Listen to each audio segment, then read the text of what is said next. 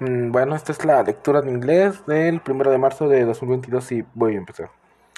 Um, Hi Jenny, I'm sorry to hear that you're having problems with your roommates. Uh, I think I can help you. The best thing you can do is to talk about this with your roommates.